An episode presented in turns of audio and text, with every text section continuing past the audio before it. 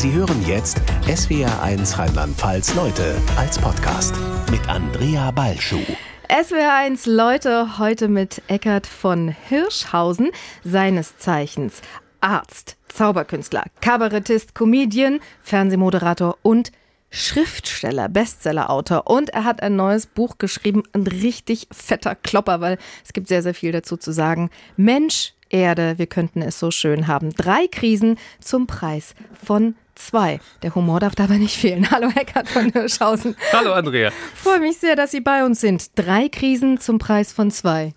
Was hat das zu bedeuten? Ja, das war so ein bisschen wie ein Marketing-Gag vorne auf dem Cover von Mensch Erde. Wir könnten es so schön haben, steht, ist äh, eine tiefe Wahrheit, die ich in den drei Jahren Recherche gefunden habe, nämlich, dass die Krisen, mit denen wir uns gerade beschäftigen, ganz eng zusammenhängen. Wir haben jetzt über ein Jahr, anderthalb Jahre fast über Corona ausschließlich geredet und immer so getan, als wäre das äh, ein fieses Virus, was durch Zufall über uns hergefallen ist. Und das Gegenteil ist richtig diese Pandemien nehmen zu, weil wir eben den Wildtieren, wo die Viren herkommen, eben gar keinen Lebensraum mehr lassen. Und deswegen sage ich, Artensterben, Klimakrise und Pandemie gehören zusammen betrachtet und auch zusammen gelöst. Ich glaube, viele waren überrascht, äh, so ein Buch von Ihnen in den Händen zu halten, weil Sie sind uns bekannt als Arzt und Comedian. Und jetzt geht es hier sehr, sehr stark auch um die Klimakrise. Wie kommt es, dass Sie den Fokus jetzt auf die Klimakrise legen? Naja, klar werden mich einige SWR-Hörerinnen und Hörer kennen, so von Die Leber wächst mit ihren Aufgaben oder Glück kommt selten allein, von meinen früheren Büchern oder Wunder wirken Wunder. Aber ähm, die Zeit ist ja eine andere als noch vor fünf Jahren und ich bin auch ein anderer geworden. Und deswegen schreibe ich eben auch, dass es mehrere Aha-Erlebnisse braucht in meinem eigenen Leben, dass ich selber kapiert habe, aus ärztlicher, aus medizinischer Sicht ist die Klimakrise die viel größere Gefahr als die Pandemie. Und darüber reden wir zu wenig. Und deswegen sind Ärzte ja auch angetreten, um Leben zu schützen, auf Gefahren hinzuweisen und idealerweise eben auch Prävention zu betreiben und Krankheiten zu verhindern. Und so gesehen freue ich mich, dass ich auch mit meiner neuen Stiftung Gesunde Erde, gesunde Menschen jetzt einen Hebel gefunden habe, meine öffentliche Wirksamkeit plus eben das Arbeiten hinter den Kulissen so zu verbinden, dass wirklich gerade unglaublich viel an vielen Ecken passiert. Da kann ich gerne ausführlicher noch erzählen. Wir haben ja auch Gott sei Dank zwei Stunden Zeit miteinander. Was waren denn das für Aha-Erlebnisse? Eine Frau hat mein Leben verändert. Ach nein. Mehr davon? Und zwar Jane Goddard. Hattest du die schon mal hier? Hatten Sie die schon mal hier Nein. in der Sendung?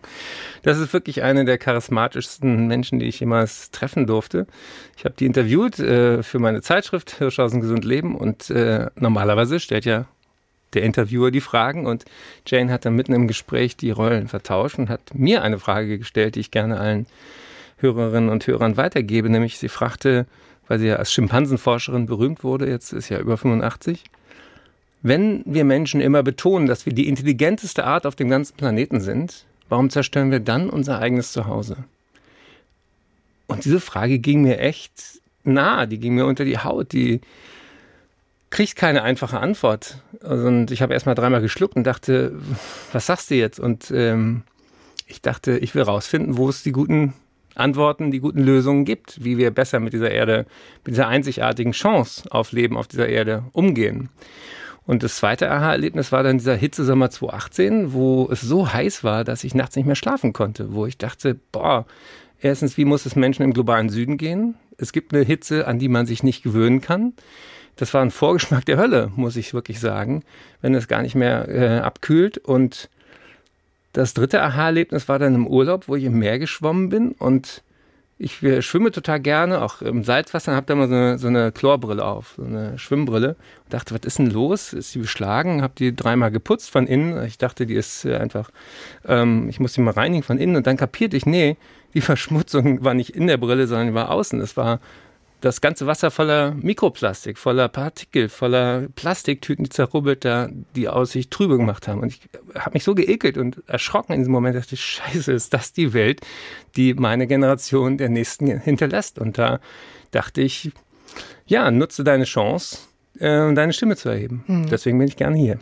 Sie waren ja auch dort, wo das Hochwasser besonders schlimme Spuren hinterlassen hat. Wie haben Sie das dort erlebt? Auch wenn jetzt die Flutkatastrophe schon einige Tage her ist, ich werde nicht vergessen, dieser Geruch von dieser Schlamm Fäkalien-Ölmischung, der überall lag. Und ähm, dort, wo ich geholfen habe, das war in der Vulkaneifel, war Gott sei Dank kein Mensch zu Schaden gekommen, aber natürlich sehr, sehr viele ähm, ja, überschwemmte Gebäude, volle Keller, Wände kaputt und ähm, Menschen mussten evakuiert werden. Und diese nachhaltige Verstörung habe ich auch als sehr intensiv erlebt, wenn das Leben sozusagen in seinen Grundfesten erschüttert ist, wenn man merkt, dass dort, wo man sich eigentlich sicher fühlt, dass zu Hause plötzlich Wassermassen durchlaufen, das, das geht den Menschen nahe und das wirkt auch lange nach. Mhm. Wie hängt denn die Flutkatastrophe mit dem Klimawandel zusammen? Jetzt am 9.8. erscheint ja der IPCC-Bericht des Weltklimarates und es ist völlig klar, dass der Klimawandel menschengemacht ist. Deswegen können wir auch nicht immer von Naturkatastrophen so reden, als äh, wäre es wie vor 100 Jahren einfach eine Laune der Natur. Nein, diese unbändigen Kräfte, die hat vor allen Dingen die Erwärmung in die Wolken gebracht. Warme Luft kann sehr viel mehr Wasser binden als kalte Luft der Zusammenhang zwischen Extremwettern und dem Klimawandel ist eindeutig belegt. Ich vergleiche das gerne mit einem Gewitter. Da kann man ja auch nicht genau vorhersagen, wo der Blitz einschlägt, aber man weiß, bei diesen Wolken wird es krachen. Und deswegen ist es auch Quatsch, immer weiter von Jahrhundertereignissen zu reden. Wenn unser Jahrhundert gerade erst mal 21 Jahre alt ist, mhm. dann ist das ein Zeichen dafür, dass sich Dinge grundsätzlich gewandelt haben. Wir Menschen sind die Ursache. Wir Menschen sind die Einzigen, daran was ändern können und müssen. Und äh, das wird eben nicht mehr zurück zur Normalität gehen. Und das ist, glaube ich, das, womit wir uns so schwer tun, das zu verstehen, dass es nicht mehr eine Nach-Corona-Zeit gibt oder eine Nach-Klimawandel-Zeit, sondern wir sind in einem krisenhaften Jahrzehnt, ob wir wollen oder nicht. Und das Beste, was man in einer Krise tun kann, ist erstmal anerkennen, dass es eine Krise ist. Hm. Und welche medizinischen Themen ergeben sich daraus? Das Verstörende an den Bildern aus der Eifel und auch aus anderen Regionen ist ja, wir kannten diese Bilder, aber wir kannten sie eben nicht aus Deutschland. Wir kannten sie aus den Ländern des globalen Südens, wo wir immer dachten, na ja, gut, die haben auch halt nicht so stabile Häuser wie wir. Und ähm, die Flut ist das eine, aber ähm, medizinisch hängen dann viele, viele andere Themen noch hinten dran. Plötzlich sind Trinkwasserversorgung, ist äh, Seuchenschutz, ist ähm, ja ähm, abgeschnitten sein ein Thema mitten in Deutschland. Und das zeigt eben auch, wie wenig unser Katastrophenschutz und auch äh, das Gesundheitswesen auf diese Notlagen vorbereitet war und ist. Und ich habe dann auch bei der ARD Spendengala mit äh, Herrn Trabert, dem ärztlichen Kollegen, der da mit seinem äh, Mobil hingefahren ist und da auch Grundversorgung gemacht hat. Menschen hatten ja plötzlich auch ihre Medikamente nicht mehr. Menschen mit Diabetes, die plötzlich äh, alles verloren hatten, die müssen ja weiter auch ihre äh, Grundversorgung kriegen. Und das sind alles Situationen, wo wir hoffentlich daraus lernen, nach vorne raus äh, besser aufeinander Acht zu geben. Hm. Der Klimawandel, der ist ja durch Corona bei vielen so ein bisschen in den Hintergrund ähm, gerückt. Die Frage ist, bekommt die Klimadiskussion durch die Hochwasserkatastrophe jetzt wieder neuen Schwung? Ja, auf alle Fälle kriegt die ganze Diskussion gerade einen totalen neuen Schwung und da bin ich auch sehr froh darüber, weil ähm, traurige Anlässe sind manchmal notwendig, um sich daran zu erinnern, was ist uns wichtig, was ist uns heilig, was soll heil bleiben. Und äh, so wie die Bilder aus Bergamo uns gezeigt haben, dass die Pandemie, die Corona-Infektion ernst zu nehmen sind, so zeigen eben auch die Bilder aus Deutschland, dass auch die Klimakrise in ihrer, äh, ja, in ihrer Gewalt, in ihrer physikalischen Dimension, in den Extremwetterereignissen ernst zu nehmen ist. Und so traurig es klingt, vielleicht waren diese Bilder auch notwendig, damit die Menschen auch in der Mehrheit verstehen, Klimaschutz ist Gesundheitsschutz. Und alle Parteien bemühen sich jetzt gerade irgendwie ihre Wahlprogramme auf Vordermann zu bringen und zu zeigen, ja, ja, wir sind ja schon dabei. Aber auch wenn ich keine konkrete Partei logischerweise empfehle, kann ich eine wunderbare Initiative von der Klimaallianz, da stecken über 100 verschiedene Umweltorganisationen dahinter, empfehlen. Das ist so eine Art Wahlomat für das Klima. Und äh, da kann man sich dann, ohne sich durch alle Parteiprogramme durchquälen zu müssen, spielerisch merken, aha, das und das und das ist mir wichtig und äh, das und das äh, würde ich zu einer Wahlentscheidung machen. Also beim Thema Klima sollten wir wählerisch sein und die Adresse ist klima-wahlcheck.de. Klimawahlcheck.de. Wir wissen alle, es gibt diese Klimakrise, wobei viele gerade, glaube ich, in dieser Blase sind. Ähm, Covid Covid-19 sei das bedrohlichste, womit wir, womit wir umgehen müssen. Warum ist die Klimakrise noch viel gefährlicher als Covid-19? Ganz einfach gesagt, gegen Viren kann man impfen, gegen Hitze nicht. Hm. Du kannst den Menschen, ähm, und das hat Corona uns ja allen gezeigt, nicht von seinem Körper, von seiner Biologie trennen. Es war ein Riesenirrtum, dass wir dachten, wir sind so schlau, wir sind so reich, wir kaufen uns aus unserer körperlichen Verfasstheit frei.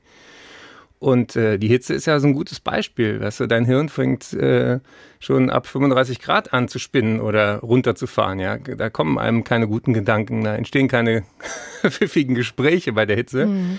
Und unser Hirn besteht aus Wasser und Proteinen. Und Proteine, weiß jeder, der schon mal ein Ei gekocht hat, verändern ihre Form ab einer bestimmten Temperatur.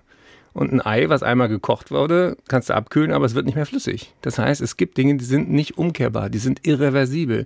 Und das geht in unser Hirn so schwer rein. Wir denken immer, ach, äh, im Moment ist doch noch halbwegs okay. Wir können ja noch eine Weile so weitermachen wie bis mhm. jetzt. Und wir verpassen sozusagen die letzte Chance, die unsere Generation hat, ähm, die schlimmsten Auswüchse der Klimakrise zu verhindern.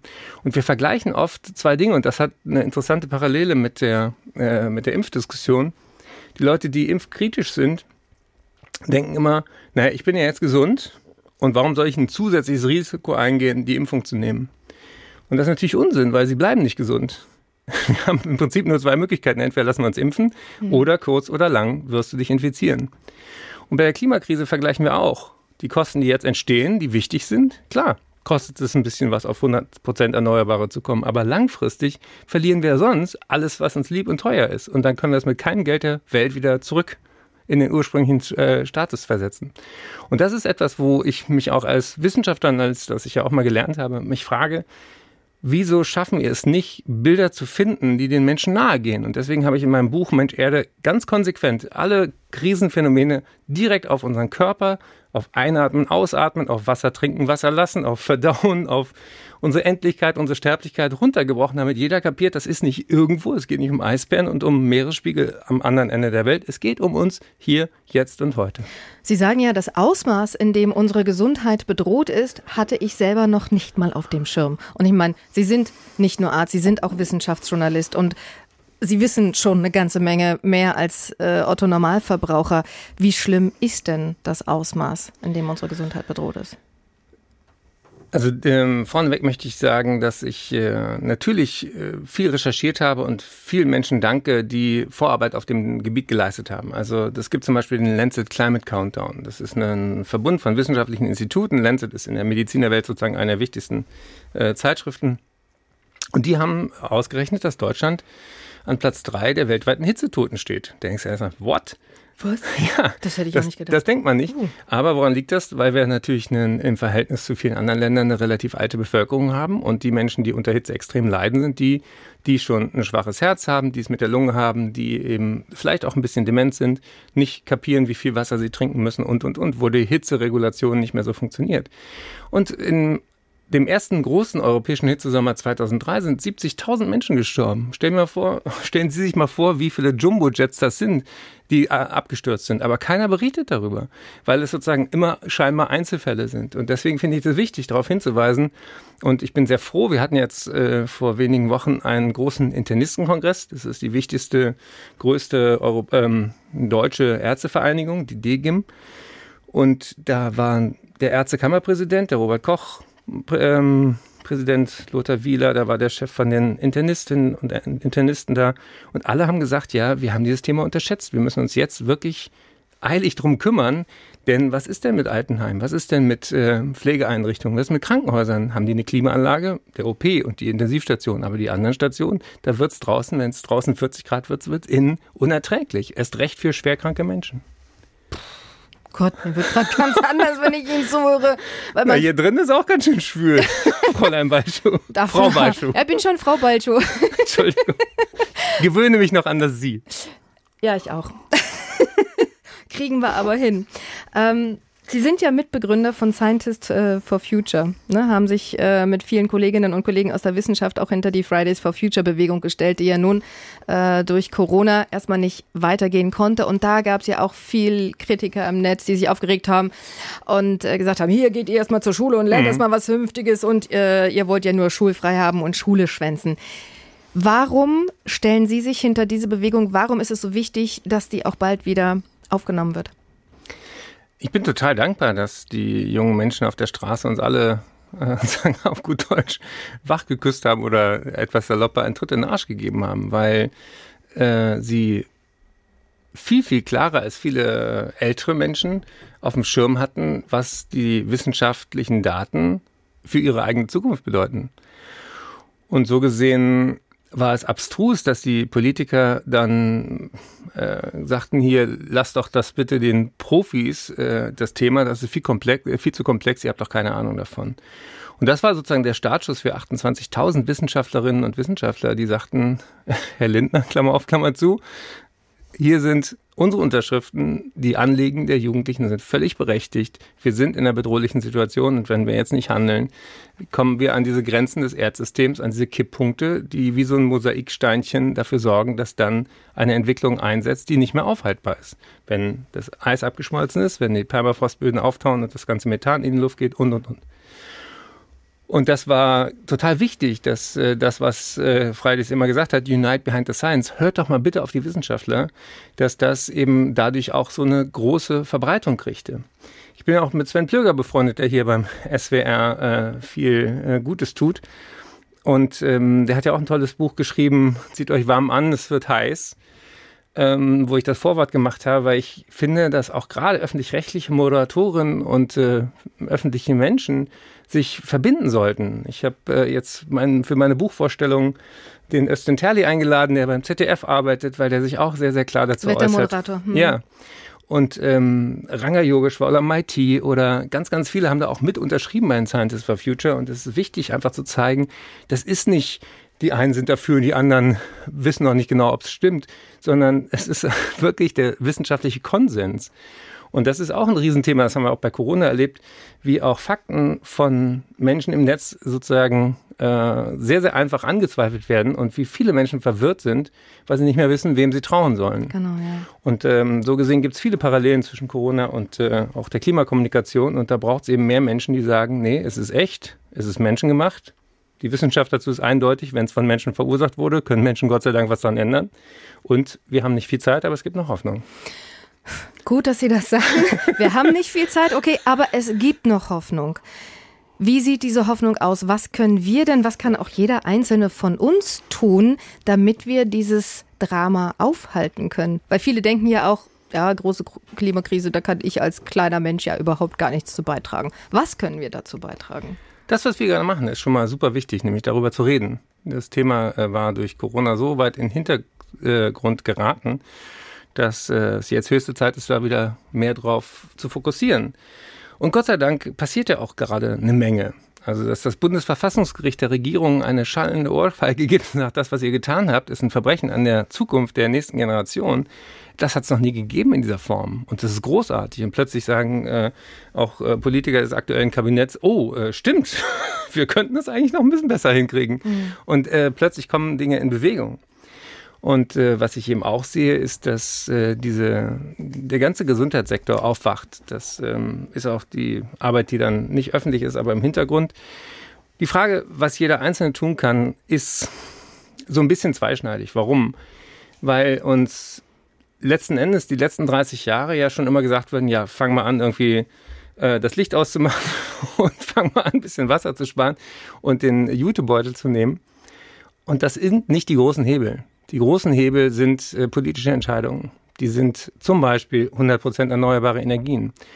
Und äh, wenn ich lese, was die Kohlelobby noch von Milliarden Steuergelder hinterhergeschmissen werden, nur weil sie mit etwas extrem schädlichen und unrentablen endlich aufhören, äh, da werde ich wirklich sauer. Und da denke ich oft, warum haben da nicht viel früher auch die Ärzte gesagt, Leute, es sterben inzwischen weltweit mehr Menschen an Luftverschmutzung als am Rauchen. Wir sagen immer, du darfst nicht rauchen, aber du darfst Kohle in die Luft pusten. Mhm. Das haben wir lange Zeit zugelassen, immer so getan, als wäre das technisch notwendig. Ist es definitiv nicht.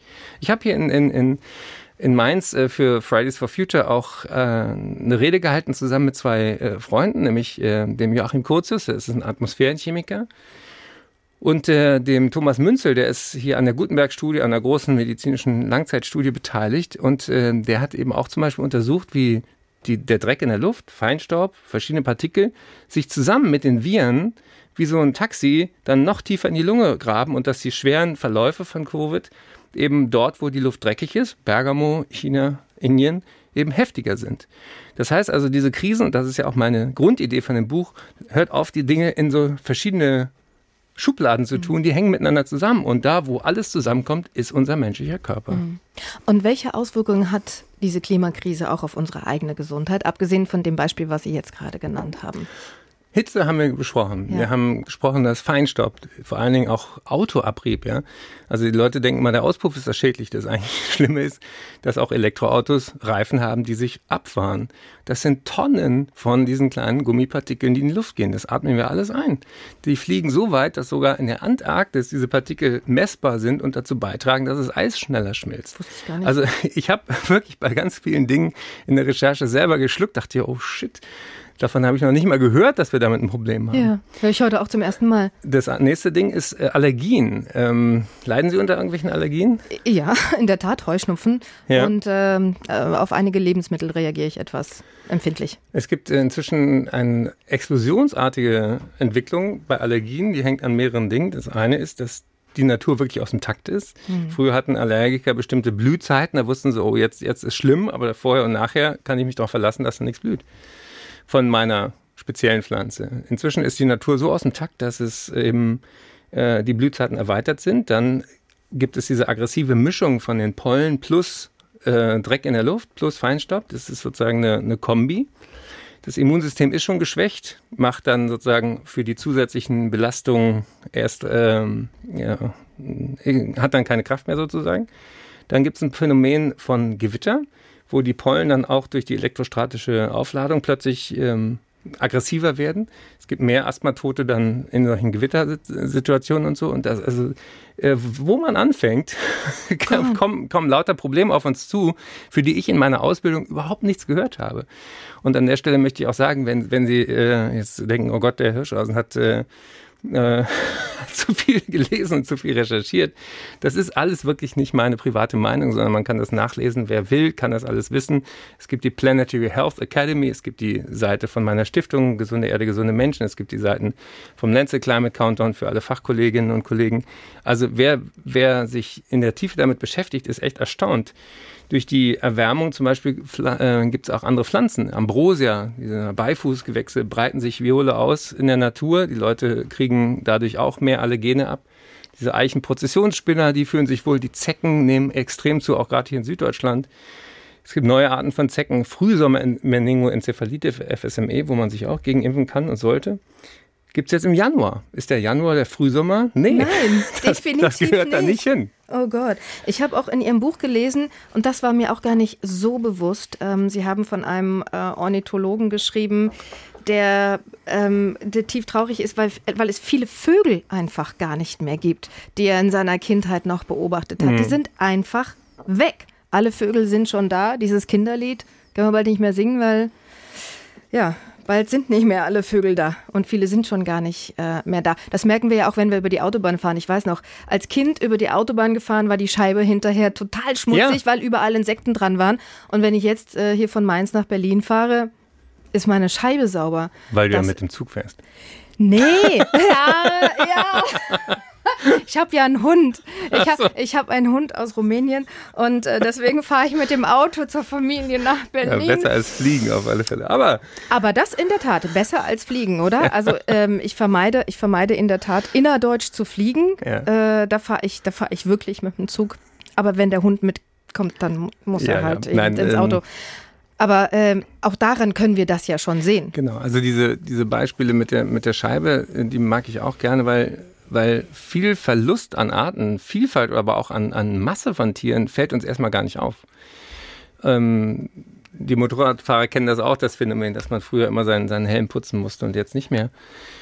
Das ist ähm, zum Beispiel die Folge davon, dass wir unglaublich viel Felder mit äh, Pestiziden, mit Glyphosat, mit Überdüngung und einer Art nur äh, zulassen in der EU. Das wird auch noch mit Milliarden gefördert. Das ist totaler Schwachsinn. Und ähm, das macht wirklich die Artenvielfalt kaputt. Und ich habe eine Tierärztin gesprochen, als ich jetzt gerade in einer gemeinsamen Heimat in Berlin war, ich im Tierpark, habe da äh, Fotos gemacht für äh, meinen Patensohn. Ich habe da die Patenschaft von einem Binturong, von einer Schleichkatze übernommen. Und ähm, äh, weil die wurden auch angeschuldigt, da Teil der Infektionskette bei Corona zu sein. Deswegen sagte ich, ich mache jetzt mal ein paar schöne Fotos. Die Tiere können nichts dafür, dass wir Menschen so bescheuert sind. Ja. Und äh, da sagte die Tierärztin was, was, was mir wirklich auch wieder so ein Aha-Erlebnis war. Die sagte, wenn die Klimakrise das Fieber von Mutter Erde ist, dann ist das Artensterben ihre Demenz. Demenz ist ja der Verlust sozusagen von Gedächtnis und die ganze Natur mit allem, was da kreucht und fleucht und alle Arten, das ist ja unser kollektives planetares Gedächtnis, was für Ideen die Evolution die letzten Milliarden Jahre hatte. Ja, alles, was wir durch Versuch und Irrtum irgendwie zu Überlebenskünstlern gemacht haben, jede kleine Fliege, jede kleine Kröte, auch lauter Arten, die wir noch gar nicht kannten, rotten wir jetzt schon aus. Mhm. Und das ist sozusagen, ähm, du hast ja auch eine, eine, Tochter, du wirst diese Spielplatzsituation haben. Ich mag sehr diese Idee von Web of Life. Ja, wir sind, haben sozusagen eine Art Sicherheitsnetz des Lebens um uns herum. Und du äh, kennst diese, diese auf Kinderspielplätzen diese Türme, wo so lauter Seile gespannt sind. Ja. Und die Kinder klettern hoch. Ja, ja, genau. Und wenn man äh, noch nicht so lange Eltern ist, dann denkt man, oh Gott, ist das gefährlich, die, die werden sich da irgendwie wahnsinnig verletzen. Und irgendwann kapierst du, die können ja immer nur eine Stufe runterfallen, weil dann kommt ein nächstes Seil. Ja. Und so sehe ich eben auch dieses, dieses Lebensnetzwerk. Und jede Art, die ausstirbt, ist sozusagen ein, ein Seil weniger, was uns am Fallen hindert. Und deswegen ist es auch dämlich zu sagen, äh, Artenvielfalt, was hat die Mücke jemals für mich getan? Wir haben ja gar keine Ahnung, für wen die alles in diesem Netzwerk wichtig ist. Und äh, das kann uns doch egal sein, wenn irgendeine Kröte ausstirbt, die habe ich vorher nicht gekannt, die vermisse ich nicht. Aber wir werden, äh, wir werden sozusagen selber dadurch geschädigt. Und ein tolles Beispiel, bin ich auch erst äh, drauf gekommen in der Recherche für das Buch, dass die Artenvielfalt in uns auch abnimmt. Das bedeutet? Das bedeutet, dass wir alle ähm, mit Darmbakterien zum Beispiel eigentlich eine gute Symbiose, ein Zusammenleben haben. Und deswegen lohnt sich auch immer Joghurt zu essen und möglichst viel buntes Gemüse, damit die Darmbakterien jede einzelne Art irgendwie so ihr Lieblingsfutter ab und an kriegt. Und genauso wie es draußen sozusagen ein Abnehmen der Arten gibt, gibt es auch in uns ein dramatisches Artensterben. Das nehmen wir erstmal nicht wahr. Aber man kann das untersuchen und man sieht dann zum Beispiel, dass eben die ähm, äh, Menschen, die sehr viel naturnäher leben, viel mehr verschiedene Arten in ihrem Darm haben als wir, die wir sehr viel Antibiotika zum Beispiel ne-, essen, nehmen, oft unnötig, inklusive Antibiotika aus der Massentierhaltung. Und da finde ich dieses Bild, dass wir selber in uns eigentlich in der Summe, und auf der Haut haben wir auch ganz wichtige Bakterien, dass wir selber so eine Art Wohngemeinschaft sind. Also wir sind nicht die Krone der Schöpfung, wir sind mittendrin, wir, wir sind Teil von dem ganzen Netz. Und wenn wir draußen oder drinnen dieses Netzwerk beschädigen, dann schädigen wir uns selber. Und das sieht man an der Zunahme von entzündlichen Darmerkrankungen. Aber auch dieses gesunde Biom schützt uns auch vor seelischen Erkrankungen. Das hängt mit Parkinson, mit, mit, Depressionen zusammen. Das ist irre, was die Leute inzwischen darüber wissen. Ach, guck mal, der Spinner da draußen, Bernhard Hohecker und Vigal Schwoning, die sind im Nachbarstudio. Und äh, das freut mich hier. Man sieht sich immer wieder. Herrlich. Wir, wir rennen hier alle mit Maske rum und kommunizieren durch Scheiben miteinander. Das ist ja, das ist ja auch herrlich. Sehr Weiß schön. nicht, ob die in meiner Kamera dann zu sehen war.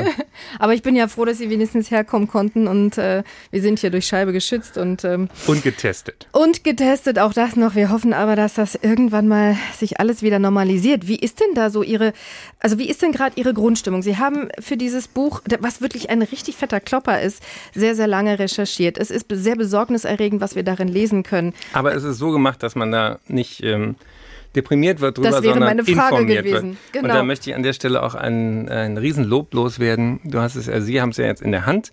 Äh, wenn man es durchblättert, sieht man, das ist eben nicht nur Text, sondern es ist ganz viel Grafik, es sind tolle Fotos.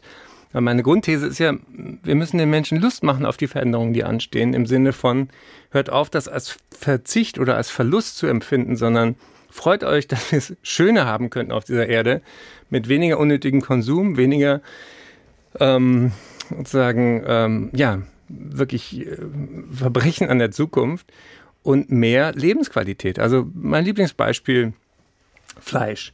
Ja, äh, mir war nicht klar, dass ungefähr die Hälfte aller Treibhausgase mit mit der Fleischproduktion zusammenhängen. Dass Regenwälder abgeholzt werden, nur damit dort Soja angebaut wird, was dann nach Deutschland kommt, damit wir das vorne in Tiere reinschieben.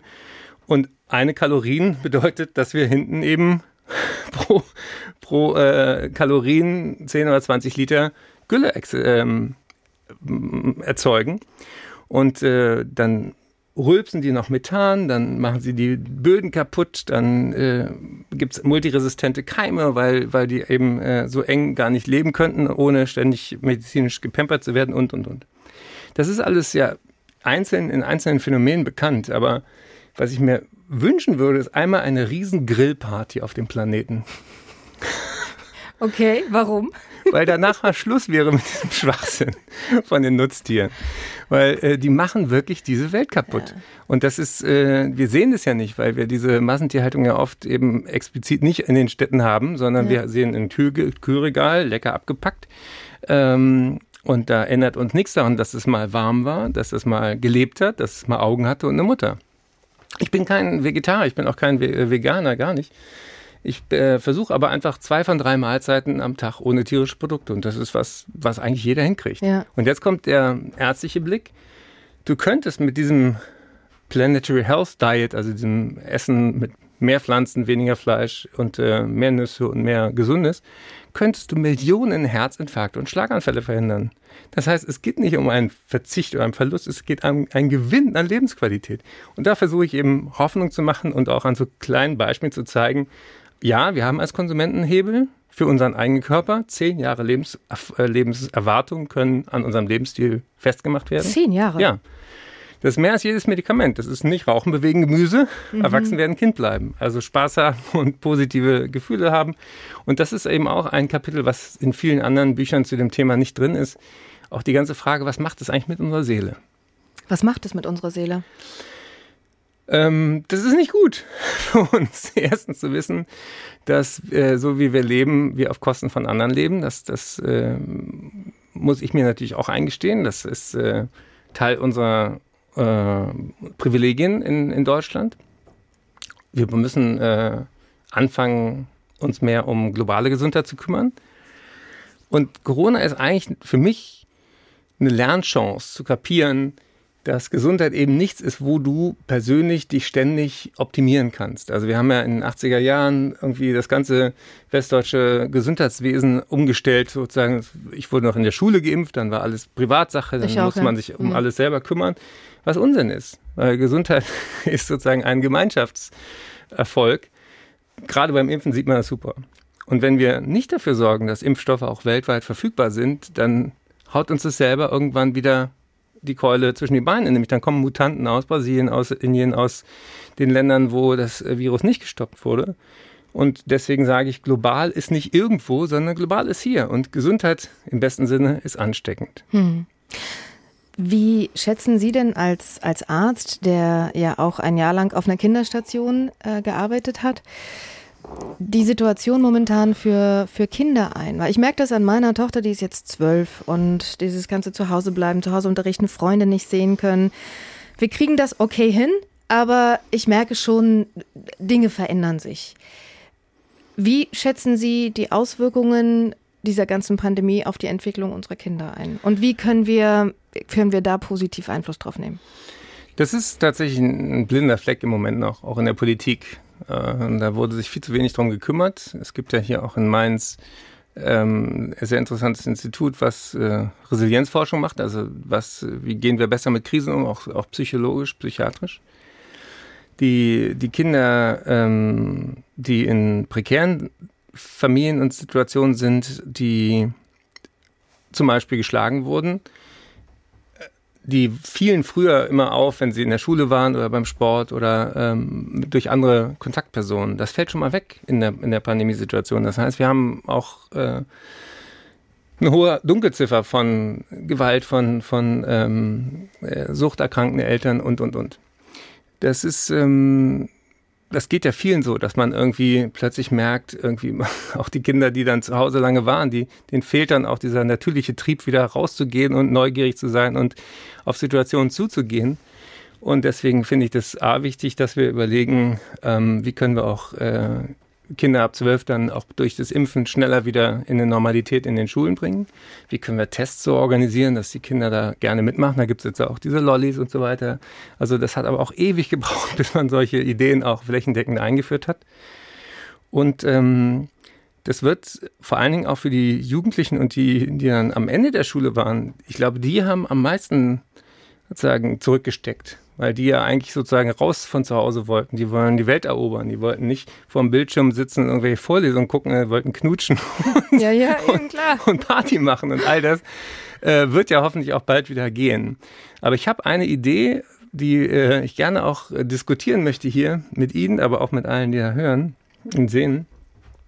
Wie könnte die ältere Generation sich revanchieren bei den Jüngeren, die jetzt so zurückgesteckt haben? Also, ähm, die, viele und wirklich ein Riesendanke und auch ein äh, Medien verzerren ja gerne. Da war irgendwie eine Corona-Party, da wird berichtet, alle, die zu Hause waren, brav, machen keine Schlagzeilen. Aber die große Mehrheit der Menschen haben sich sehr, sehr vernünftig und solidarisch verhalten.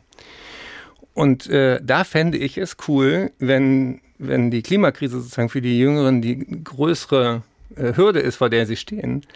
Die Menschen ab 60, für die wir jetzt viel, viel getan haben, was ich auch richtig finde, dass die überlegen, wie können wir das eigentlich sozusagen emotional, psychologisch, spirituell zurückzahlen. Da gibt es natürlich ein paar, die wirklich von Altersarmut betroffen sind. Aber es gibt auch viele, die kommen ganz gut hin. Es gibt auch viele reiche Menschen unter den Älteren. Was könnten die denn tun, wenn jetzt die Corona-Gefahr vorbei ist? Müssen die wirklich wieder Kreuzfahrten machen? Müssen die wirklich ein SUV kaufen? Ein Hauptgrund, äh, warum SUVs gekauft haben, ist, weil man da bequemer ein- und aussteigen kann. Mhm. Das sind gerade ältere Menschen. Das ist gar nicht so das klassische Macho-Auto, sondern es sind viele Rentner, die sich das kaufen. Da denke ich, Mensch, hört doch mal bei euren Enkeln zu. Die machen inzwischen alle Yoga und Achtsamkeit. Lasst euch mal drei Übungen zeigen, dass ihr beweglicher wird, dann kommt ihr auch noch in euren Golf rein. Mhm. Ja, also äh, wie könnten wir sagen, dieses Riesentransformationsprojekt, was dieses Jahrzehnt passiert, passieren muss, sonst können Menschen auf der Erde langfristig nicht mehr wohnen.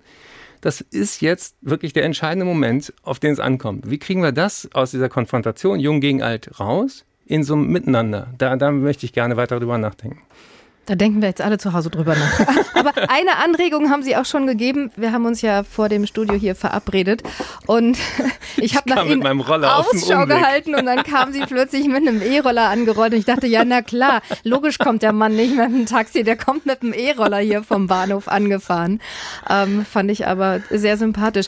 Inwiefern ähm, hat denn auch das Buch, für das Sie ja sehr intensiv recherchiert haben, auch Ihr eigenes Leben verändert? Was machen Sie jetzt anders als vorher?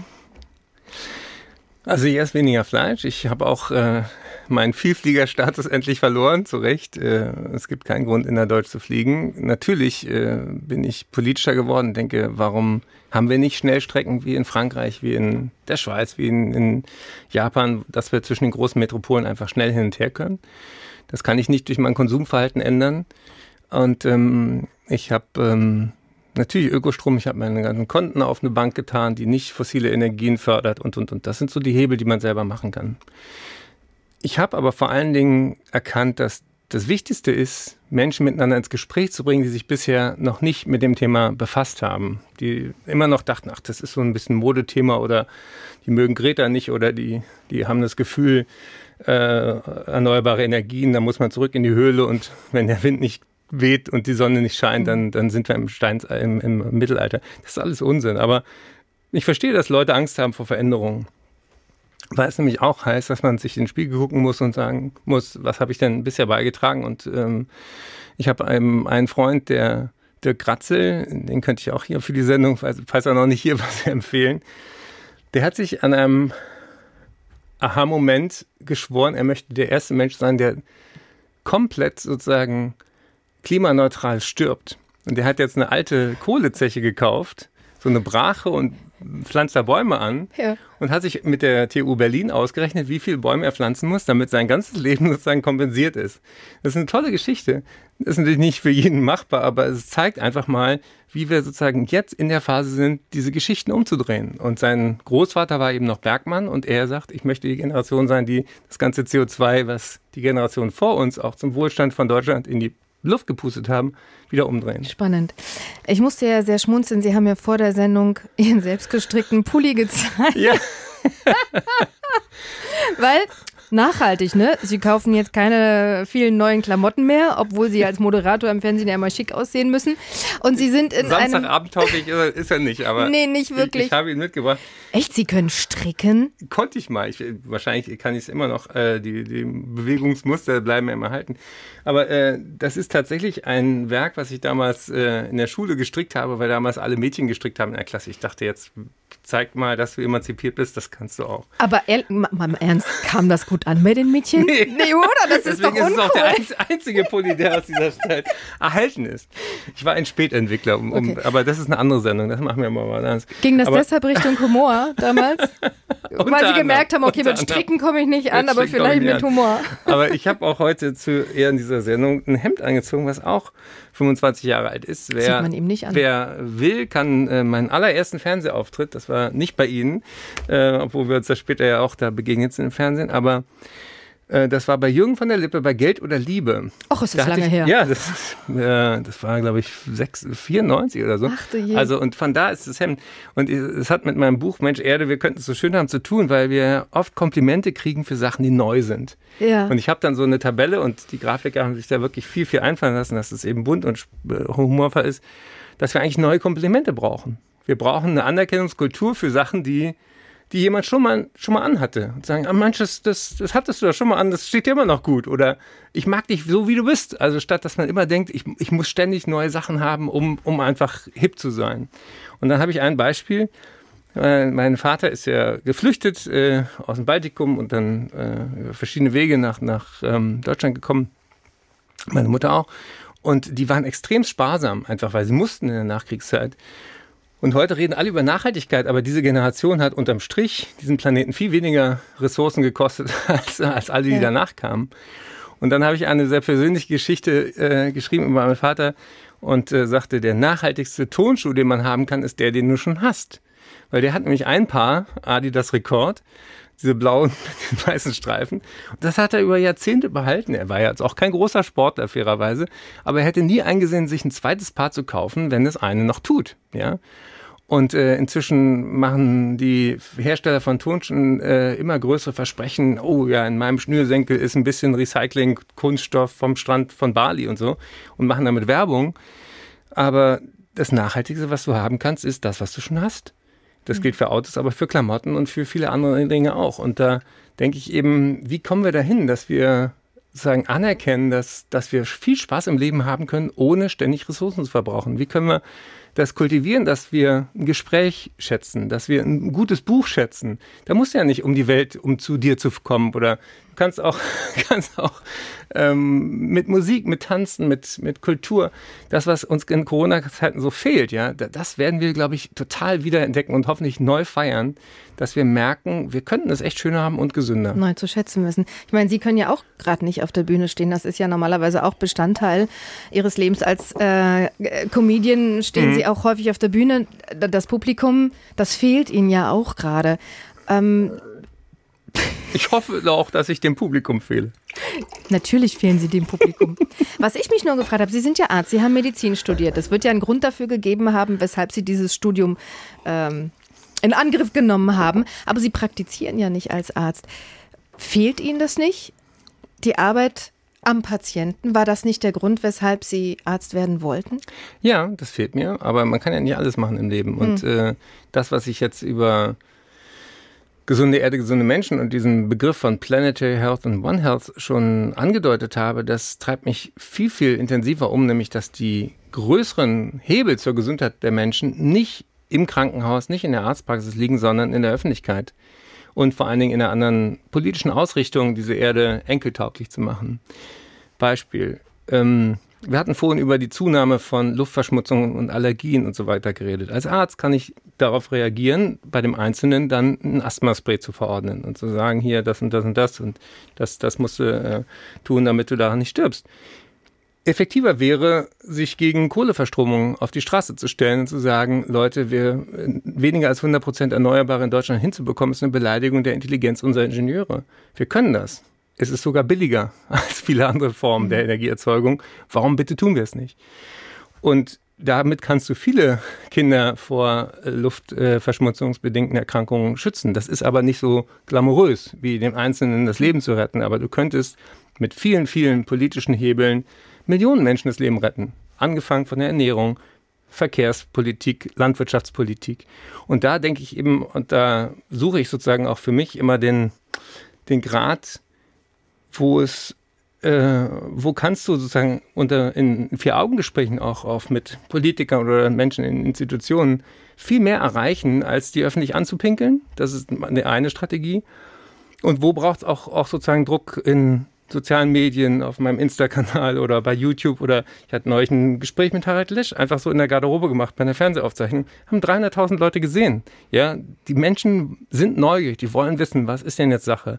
Die wollen nicht mehr nur abgelenkt und bespaßt werden. Und da glaube ich wirklich, haben die Leute, die schon ein Standing haben in der Öffentlichkeit, jetzt auch eine Verantwortung. Mhm. Das heißt, sie heilen jetzt auf andere Art und Weise.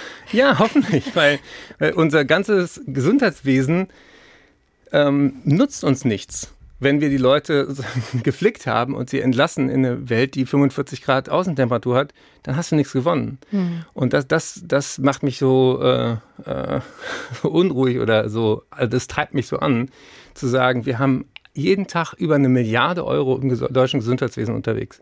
Ja, wir bräuchten, ich habe die, die, Zahl von Minister Müller, ich habe die nicht gegen recherchiert, aber ungefähr 20 Milliarden Euro, um die ganze Weltbevölkerung zu impfen. Ähm, warum bitte kriegen wir das nicht ganz, ganz schnell hin? Ja, wir haben in Deutschland 6.700 Milliarden Euro Privatvermögen. Wir sind eines der reichsten Länder dieser Erde. 0,3 Prozent dafür würde reichen, also ein Drittel Prozent, um die ganze Welt zu impfen. Mhm. Was bitte hält uns zurück? Ja. Und äh, da denke ich eben auch, äh, es gibt jetzt eine tolle Initiative vom, vom BMZ, für die ich Botschafter für diese Sustainable Development Goals bin, ganze Landschaftsgebiete unter Schutz zu stellen. Also es gibt oft so dann Naturschutzgebiete, aber die sind dann schlecht ausgestattet. Da gibt es dann Wilderer, da gibt es Leute, die dann doch die Bäume fällen und die Tiere töten und so weiter. Die müssen einfach viel, viel besser geschützt werden, weil die sagen, das Wichtigste, was wir der nächsten Generation vererben können, ist nicht Geld, ist nicht kein Konto, ist auch nicht unser Häuschen. Das ist eine bewohnbare Erde.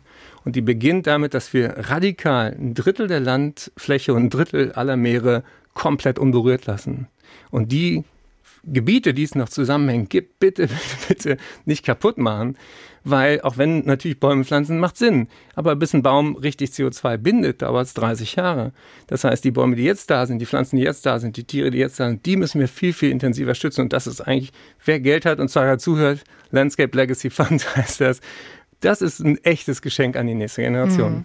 Und ich kann wirklich nur empfehlen, ähm, das Buch ist so informativ und es ist auch trotzdem unterhaltsam. Also die Prise Das Hirsch, kam jetzt noch nicht so richtig raus. Nee, aber. noch nicht so wirklich. Ich meine, es steht hinten drauf garantiert 10% weniger lustig als früher, aber da wir sie ja kennen als sehr lustigen Menschen, wissen wir, es ist trotzdem noch genug ja, es gibt viel zu lachen. Humor ähm, vorhanden. Da habe ich mich ja auch gefragt, als ich gelesen habe, was sie alles machen. Ähm, Arzt, Autor, äh, Comedian, Moderator, Schriftsteller. Ich dachte mir, wann lebt der Mensch? so viel Arbeit, äh, wie Sie da haben. Wann Wann kam das? Also was war eigentlich der Auslöser dafür, dass Sie sich äh, fürs Medizinstudium entschieden haben und wann kam das mit der Comedy dazu? Das war eigentlich schon, schon sehr früh, sozusagen mein Hobby. Ich äh, bin ja in Berlin aufgewachsen, da hatte ich dann äh, so äh, Kontakt mit Leuten aus dem magischen Zirkel, da habe ich ein bisschen gezaubert, dann habe ich auf, auf der Bühne. Als Jugendlicher? Ja, als Jugendlicher. Mhm. Erstmal so ähm, auf Gemeindefesten und auf Kindergeburtstagen und so, was man da so tut. Und merkte, dass ich da ein Talent für habe, aber das war ähm, nie sozusagen ein gezielter Plan, da, da einen Beruf draus zu machen, sondern es war eher wirklich immer so sozusagen nebenbei, auch neben dem Studium. Und dann kam, äh, war ich fertig mit der Medizin, habe dann in der Kinderneurologie und Psychiatrie gearbeitet und dann äh, kam die Wende Und äh, dann wurde die Berliner, Westberliner äh, Freie Uni mit der Charité fusioniert. Und ähm, da konnte ich deswegen nicht direkt übernommen werden. Und dann machte parallel Wissenschaftsjournalismus Studiengang neu auf und dachte ich, ach, das hat mich eigentlich immer interessiert, sozusagen zu erzählen, was wir alles wissen, weil die Medizin eigentlich unheimlich viel weiß und das nicht rüberbringt und die Menschen ähm, sich oft selbstschädigender verhalten, als, als sie müssten. Und dann fing ich an, dann für ein HR zu arbeiten, mit einem Gesundheitsmagazin und bei WDR, bei Quarks und Co. so Praktika zu machen. Und das war nie so eine, äh, jetzt mache ich was anderes, so eine, oh, ich muss mein Leben ändern Ding, sondern ich bin da, ich bin da eigentlich reingerutscht in das, was ich mhm. heute tue. Aber ich bin darüber sehr glücklich, weil es mir Spaß macht. Vielleicht kennen Sie auch diese Geschichte vom Pinguin, dass man sozusagen sein Element finden muss, um glücklich zu sein, dass der Pinguin am Land sozusagen sehr sehr hilflos wirkt, wenn er so tappelige Schritte macht und im Wasser plötzlich zeigt er, was in ihm steckt. Und äh, im Krankenhaus wäre ich wahrscheinlich sehr, sehr unglücklich geworden, weil ich einfach. Warum? Ja, weil ich bin äh, kreativer Geist. Also viele Dinge so schnell hintereinander weg abzuarbeiten, das ist nicht meins. Auf der anderen Seite komme ich beim freien Formulieren auf neue Ideen. Das ist beim Diktieren von Arztbriefen auch eher hinderlich als förderlich. Stimmt, ja. Und ähm, natürlich habe ich ganz, ganz viele Freunde und äh, Kontakte in der Medizin. Ich engagiere mich sehr für äh, die Pflege in Deutschland. Ich habe einen deutschen Pflegetag mitgestaltet äh, inhaltlich und ähm, finde das ganz wichtig, dass diese größte Gruppe zusammen mit den pflegenden Angehörigen auch nicht aus dem Fokus verschwindet, weil wir da auch noch eine Riesenbaustelle haben. Aber das sind so die Themen, wo ich, wo ich angefangen habe, sozusagen erstmal kabarettistisch, komödiantisch hinter die Kulissen zu gucken und jetzt merke, jetzt bin ich ja auch, äh, ich werde jetzt 54, bin Jahrgang 67. Irgendwann, wenn du über die 50 bist, das ist noch bei Ihnen eine Weile. Nee, ich bin ja schon fast 49. Aber der Fokus ändert sich. Nämlich irgendwann denkst du nicht mehr, was erreiche ich noch? Und ähm, ich habe viel mehr erreicht, als ich jemals geträumt hatte. Ich habe in der ARD zwei Samstagabendshows. Besser wird's nicht, ja. ja. Ähm, ich habe ähm, viele Bestseller geschrieben. Ich habe ein glückliches privates Leben. Also ich, ich bin, äh, ich langweile mich nicht. welchen Traum haben Sie denn noch, abgesehen von einer gesunden Welt und einem normalen Klima? Ein, ne, welchen privaten großen Traum haben Sie noch? Ach, ähm, ich, es ist, wenn es noch eine Weile so weiterläuft wie jetzt, bin ich total happy. Aber ich habe tatsächlich äh, den Wunsch, diese ernsthaftere und die äh, diese relevantere Seite in mir noch mehr auch in der Öffentlichkeit ähm, zu zeigen und äh, auch dazu zu stehen. Das äh, ähm, hat ja mit den ARD-Dokus, ich war im, im, Altenheim, ich war auf einer Kinderintensivstation, ich war auf einer Palliativstation und so weiter. Das äh, hat man erstmal nicht mit einem Entertainer verbunden, aber die Leute haben es total gerne geguckt. Und äh, ich würde gerne zum Beispiel auch öffentlich-rechtlich mehr Dokus machen über Klimawandel und Gesundheit. Und ich hoffe auch, dass das einer von den Fernsehdirektoren hört. Mir gefällt diese neue Seite an Ihnen, weil wie gesagt, der Comedy-Part war ja vor Corona schon recht präsent mhm. äh, bei Ihnen ähm, in, in der Wahrnehmung. Eckert von Hirschhausen, das ist halt der, der Arzt, der auch Comedian ist und Humor hilft heilen, diese mhm. Stiftung von Ihnen, die auch ganz die gibt's auch weiter, aber die, die läuft super und äh, ich Nach mich, wie vor. ja, ich bin auch hier in Mainz, bin ich auch Schirmherr von, von Projekten hier an der Uniklinik bei, der, bei den Kindern und so. Das, äh, das ähm, bereue ich auch nicht, das habe ich zwölf Jahre lang aufgebaut. Aber jetzt ist meine neue Stiftung Gesunde Erde, gesunde Menschen wirklich mein, meine Herzensangelegenheit. Hm. Eine Sache möchte ich noch erfragen. Ähm, ich habe es bei Wikipedia gelesen und deshalb erlaube ich mir das zu fragen, obwohl ich weiß, dass Sie nicht über Privates sprechen. Aber Sie haben mal zugegeben, dass Sie ähm, mit Aufmerksamkeitsstörungen so.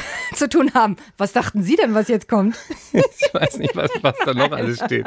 Guck da nicht so oft rein. Nein, aber Nein. Da, sagen wir so, das äh, hat mich verwundert, äh, als ich das in der Recherche über Sie gelesen habe, weil ich das gar nicht vermutet habe. Nein, das habe ich einmal gesagt, ähm, um, ähm, wie gesagt, ich habe in der Kinderneurologie ähm, auch viel, sind ja maßgeblich auch Jungs, äh, zur Diagnostik gehabt, die, die hatten ernsthafte Probleme. Ich, hab, ich leide nicht. Ähm, Menschen um mich herum leiden ein bisschen. Ähm, Moment, das müssen Sie erklären. Inwiefern leiden die Menschen um Sie herum? Naja, weil äh, Teil dieser, ähm, ich nenne es mal, ich bin ein kreativer Chaot. Und in dem Buch gibt es auch eine sehr lustige Geschichte, die besonders lustig ist für die Leute, die wissen, wie wahr das ist, wo ich erzähle, wie es in meinem Arbeitszimmer aussieht.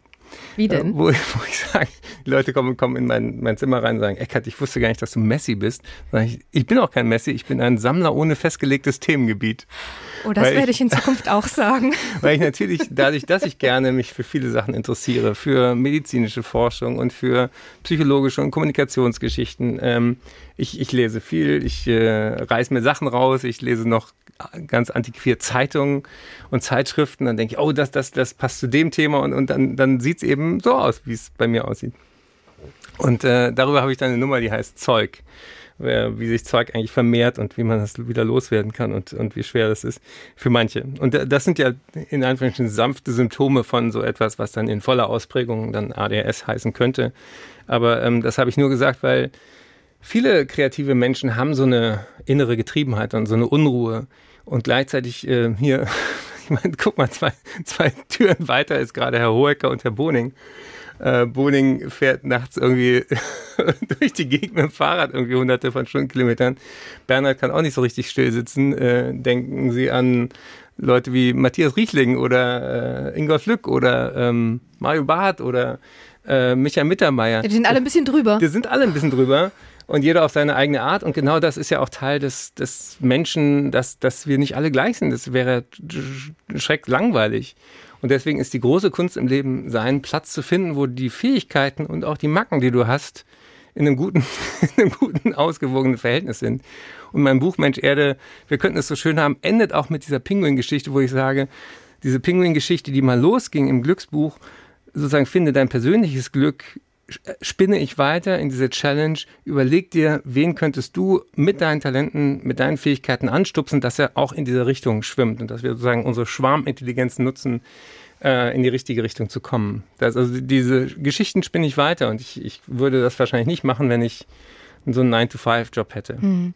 Spinnen Sie denn schon über neue Comedy-Programme? Ja, wenn es dann wieder losgeht, ich habe äh, hier auch im, im Sendegebiet äh, ein paar Open-Air-Geschichten jetzt im, im äh, Juni und Juli, glaube ich auch. Ich weiß gerade nicht genau, aber auf hirschhausen.com sieht man das. Und ähm, da freue ich mich sehr, dass man wieder öffentlich lachen darf, weil das ist wirklich was anderes äh, mit echten Menschen. Und dann hoffentlich ab Herbst oder spätestens am nächsten Frühjahr geht's dann wieder mhm. auf Tour. Und äh, mein Programm Endlich, das äh, einige vielleicht schon gesehen hatten, hatte schon diese Anteile, wo ich auch von Jane Goddard erzählt habe und äh, von Alexander Gerst, der sozusagen im Weltall uns dann den Spiegel vorhält und sagt, äh, wie sieht denn so eine Erde von außen aus? Das ist der einzige Ort mit mit Wasser, mit Luft, mit erträglichen Temperaturen. Der einzige Ort mit Kaffee, Sex und Schokolade. Also besser wird es im ganzen Universum nicht. ja, jetzt mal ehrlich. Und äh, er, er, hat so rührend erzählt, als ich ihn gesprochen habe, äh, wenn man als junger Mann Astronaut werden will, dann denkt man, das Weltall ist der super ungewöhnliche Ort. Und wenn man da oben ist und zurückguckt, kapiert man erst, der eigentlich besondere Ort, das ist unsere Erde. Und Sie tragen mit Ihrem Buch dazu bei, dass die hoffentlich auch noch lange genug erhalten bleibt. Ich muss Ihnen aber noch ein Kompliment machen, wenn Sie sagen, Sie sind heute in einem Hemd hergekommen, das schon 25 Jahre alt ist, was man dem Hemd nicht ansieht, was vielleicht damit zusammenhängt, dass Sie es nicht so häufig anhatten, aber dass Sie immer noch reinpassen. Das ist ja wohl mal das, also da ziehe ich ja meinen Hut. Ich passe nicht mehr mehr in meine Sachen, die ich vor fünf Jahren gekauft habe. Das ist ja auch keine Hose von vor 25 Jahren. Aber was tun Sie dafür, dass Sie ähm, immer noch die Figur haben wie vor 25 Jahren? Das stimmt nicht, das habe ich nicht. Also wenn ich den Film von Geld oder Liebe gucke, dann denke ich, ach, was ist das für ein... Da saß es lockerer, oder was? Spund, ja. Aber ich habe es damals vielleicht schon auf Zuwachs gekauft, vorausschauend ich bin. Nein, das ist... Ähm, äh, ich finde, also ich habe ja mal mit dem Intervallfasten mich beschäftigt, hatte dann auch abgenommen. Jetzt in der Corona-Zeit habe ich auch wieder ein bisschen zugenommen und das ist normal. Die meisten Leute haben in Corona ein paar Kilo äh, mehr. Erstens, weil wir uns viel weniger bewegen, weil wir frustrierter sind. Das ist auch überhaupt keine schöne und lustige Zeit, dann machen wir uns auch nichts vor. Und ähm, dann bin ich zu Hause, habe äh, viel mehr Zugang zu meinem Kühlschrank als auf Tour, äh, wenn ich auf Tour bin und äh, einige meiner äh, Begleiter und äh, Leute aus meiner Tourcrew hören vielleicht auch zu. Wir, wir gehen wieder auf Tour, ganz versprochen. Aber ähm, da ist es einfacher, dann um 18 Uhr zu essen und am nächsten Morgen um 10 erst wieder anzufangen. Das ist ja dieses Intervall von äh, 16 zu 8. Ich habe doch auch Ihre App. mit dem Ja? Intervallfasten. Ja, ja. Machen Sie Funktioniert das? auch, oder? Ja, das funktioniert ganz gut. Wenn, Wenn man es macht. Wenn man es nicht macht, funktioniert es nicht. Ich bin ja nicht so der disziplinierte Mensch, das ist mein Nein. Problem. Und ich Aber- esse so gerne. Und wenn dann, so wenn dann diese Zeit immer länger wird und 16 Stunden, und ich denke, oh, ich will jetzt echt essen. Ja, Ja, mir also fällt ich- schwer, aber ich- ich, habe zumindest die App. Ja. Ich finde es wichtiger, dass man überlegt, äh, wie kann man den Fußabdruck vom Essen äh, reduzieren. Und ich Ja. fände es auch super, wenn im Supermarkt eben nicht nur die Kalorien draufstehen, sondern auch eine Rindfleischsuppe hat übrigens zehnmal so viel CO2 im Rucksack wie eine Gemüsesuppe. Schmeckt sie Ihnen zehnmal so gut? Nö, aber ab und an gerne, aber muss unter der Woche, wie bei Oma, gibt's Gemüse und Kartoffeln und am Sonntag gibt's den Braten. Fertig. Also diese Sachen sind mir inzwischen viel, viel wichtiger, als jetzt, ob die Leute alle versuchen abzunehmen. Äh, Das macht ja oft diesen Jojo-Effekt, macht die Leute nur wuschig. Ja. Also äh, Körpergewicht ist nicht das Entscheidende, sondern äh, Lebensfreude. Und die strahlen sie sowas von Na. aus. Ja, und äh, hoffentlich bald auch wieder auf der Bühne, dass wir sie da wieder erleben dürfen. Es ist Tradition, dass unsere Gäste ein Geschenk bekommen. Mein Geschenk für Sie ist ein Buch von Roger Willemsen. Ach schön. ein Mensch, der ähm, auch mit Worten so wundervoll umgeht Ja. und so inspirierend ist. Und ich dachte mir, wenn Sie dann wieder auf Tour sind und äh, Sie müssen zwischendurch einfach mal runterkommen und wollen entspannen, so Literatur von Roger Willemsen kann einen so richtig runterbringen. Ich hoffe, dass ich Ihnen damit, ich werde es Ihnen zuschicken per Post. Ich kann es mir auch nachher noch abholen. Ich bin noch ein bisschen meins. Aber äh, lieber Andrea, das ist, äh, das, damit treffen, treffen Sie voll meinen Geschmack. Ich habe Roger noch äh, kennengelernt. Ich äh, hatte ihn mehrfach in meiner Talkshow damals zu Gast und wir haben uns auch öfter dann äh, danach noch unterhalten und äh, ich habe selten einen Menschen erlebt, der derartig viele Welten in sich hatte Ja. und, und äh, so genial das auch vermitteln konnte. Und er fehlt uns sehr und äh, wie er für die Demokratie gestritten hat und für Frauen in Afghanistan und viele, viele Anliegen. Ich durfte mal eine Laudatio auf ihn halten. Das ähm, ja, ganz, ganz besonderer Mensch. Und so, so Leute fehlen uns gerade. Die fehlen uns sehr. Und als ich über das Geschenk an Sie nachgedacht habe, fiel er mir ein, weil Sie werden immer mehr zu einem kleinen Weltenverbesserer, zu einem großen Weltenverbesserer. Und ähm, er tat es auf andere Art und Weise irgendwie auch. Und deshalb passen Sie und Roger Willemsen gut zusammen. Und ich werde Ihnen das Buch zukommen lassen. Das freut mich sehr. Dankeschön. Ich wünsche Ihnen von Herzen alles Gute, vor allem Gesundheit und dass Ihr Buch die Menschen aufweckt und äh, wir es doch noch schaffen, das Klima und damit unsere wunderschöne Erde zu retten und dass wir Sie bald wieder auf der Bühne sehen, live. Dankeschön. Ja, wir müssen nicht das Klima retten, sondern uns. Wenn das rübergekommen ist in unserem Gespräch, dann bin ich ja schon mal sehr, sehr happy. Also bei mir ist es angekommen. Von daher glaube ich, bei dem einen oder anderen da draußen bestimmt auch. Es hat mich sehr gefreut, dass Sie sich die Zeit genommen haben. Immer wieder gerne. Dankeschön. Tschüss. SWR 1 Rheinland-Pfalz Leute